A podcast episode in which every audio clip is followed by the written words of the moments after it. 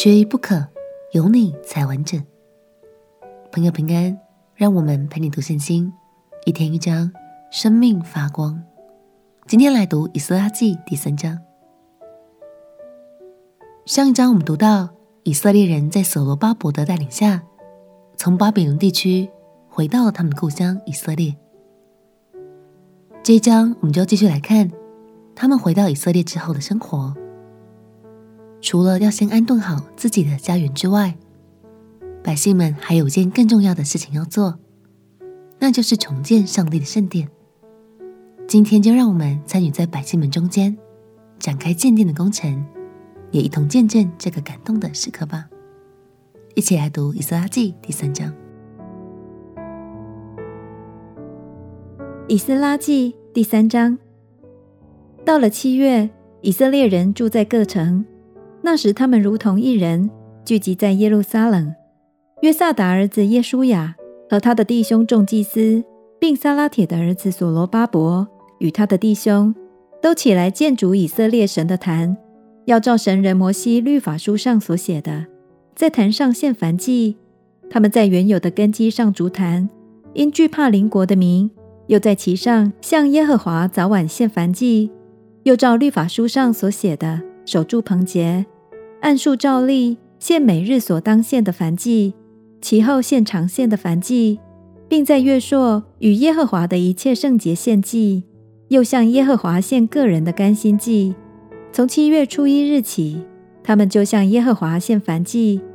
但耶和华殿的根基尚未立定，他们又将银子给石匠、木匠，把粮食、酒、油给西顿人、泰尔人。使他们将香柏树从黎巴嫩运到海里，福海运到约帕，是照波斯王塞鲁士所允准的。百姓到了耶路撒冷神殿的地方。第二年二月，撒拉铁的儿子所罗巴伯、约萨达的儿子耶书亚和其余的弟兄，就是祭司、利未人，并一切被掳归回耶路撒冷的人都兴工建造，又派利未人从二十岁以外的。都里建造耶和华殿的工作，于是犹大的后裔，就是耶稣雅和他的子孙与弟兄，甲面和他的子孙，利未人希拿达的子孙与弟兄，都一同起来。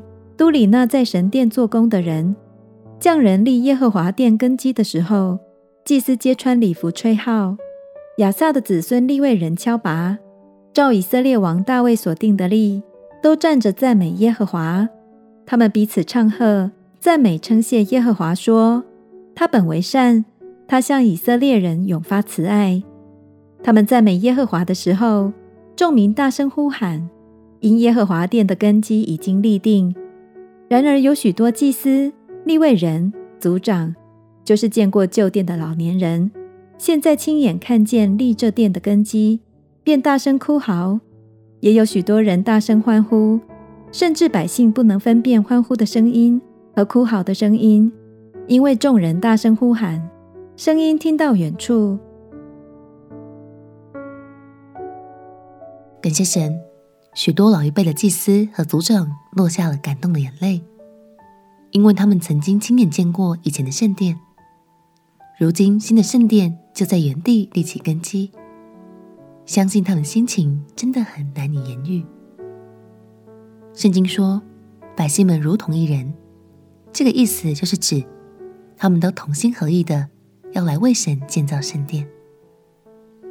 亲爱朋友，鼓励你也可以带上火热的心，参与在许多施工的建造当中。